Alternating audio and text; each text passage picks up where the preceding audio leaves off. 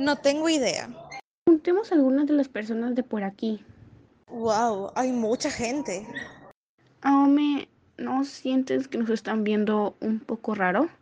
Un poco. Pero mira, creo que ya nos podrían... Enemigas. ¿Que nosotras somos qué? No somos enemigas. Eso ya lo veremos. Vamos a ver a nuestro gobernante. Él tomará esa decisión.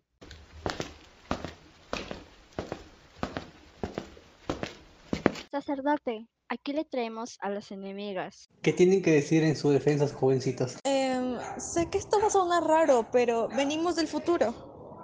Sí, exacto. Espera, ¿qué? Piénsalo. Tocamos un objeto y parece que al tocarlo los tiempos se cruzaron y ahora estamos en los tiempos de la cultura chavín.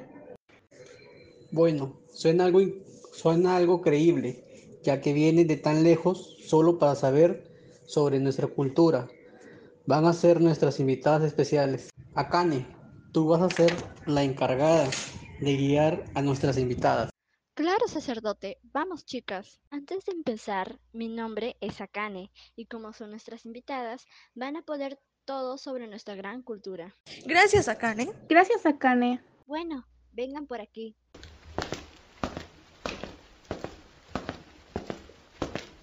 Bueno, nos encontramos en nuestro eje central al templo de Xavín de Huántar, que está ubicada en la confluencia de los ríos Mosna y Huanchesca, ambos afluentes del río Marañón. Nuestro objetivo era hacer difícil acceso a los enemigos que quisieran ingresar a nuestra ciudad.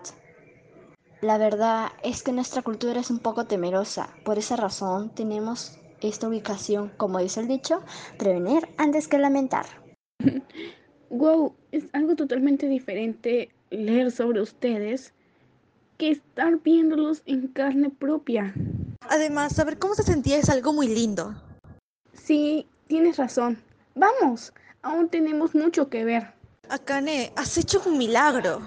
¿De qué hablas? Asuna nunca la había visto tan feliz de aprender un tema. Asuna, ¿De qué tanto hablan ahí atrás? de nada. De nada. Bueno, sigamos. Ahora, ¿qué quieren saber? Yo quiero saber sobre el origen de su cultura. Bueno, nuestra cultura tuvo su origen en la cultura Wari, más exacta en la provincia de Ancash, más o menos a una altitud de 3.150 metros sobre el nivel del mar. Y logró expandirse a lugares inimaginables y hasta ahora seguimos creciendo. Parece que se esforzaron bastante para llegar a ser una cultura tan importante. Sí, y aunque hayamos crecido, seguimos dándoles homenaje a quienes empezaron nuestra cultura. ¡Qué tierno! Bueno, ¿qué tal si continuamos? Está bien. Ahora, ¿qué quieren saber sobre nuestra organización social? También política. Nuestra organización social y política está muy involucrada con nuestra región, pues esta se basa en la teocracia. Esto significa que la política estaba influenciada fuertemente por nuestras autoridades religiosas. Existen tres clases sociales. Los sacerdotes chavín es la clase de mayor jerarquía. El pueblo chavín es la clase social más extensa y con menor jerarquía. La nobleza chavín, conformada por la clase social guerrera, encargada de proteger la ciudad frente a amenazas externas. Wow, todas las personas tienen su lugar aquí. Tienes razón, son una cultura muy organizada para la época en la que están. Miren, llegamos aquí es donde el pueblo chavín trabaja para obtener nuestras ganancias.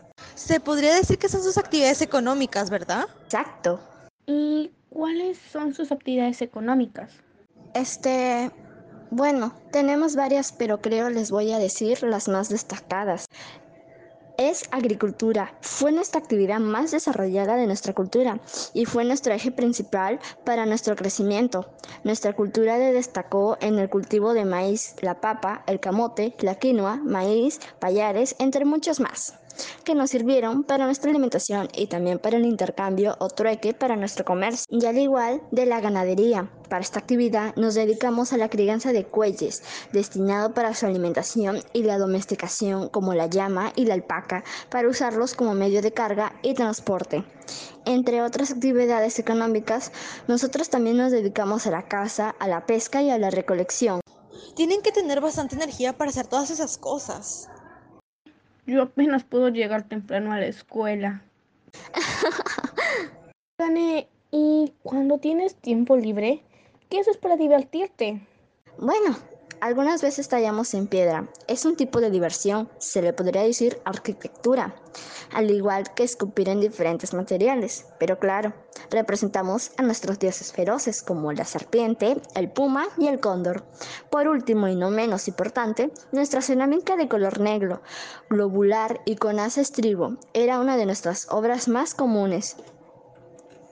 Una de esas obras que tiene un mayor significado para nuestra cultura es el lanzón, la estela de Raimondi y las cabezas clavas. Espera, antes de que viniéramos aquí, Asuna tocó una de sus obras y despertamos aquí. ¿Estás tratando de decir que si las volvemos a tocar, regresaremos a nuestro tiempo? Precisamente.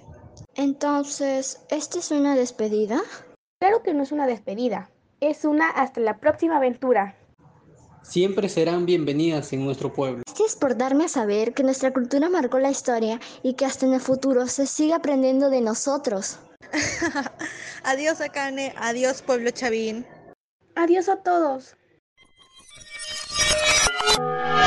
Exacto.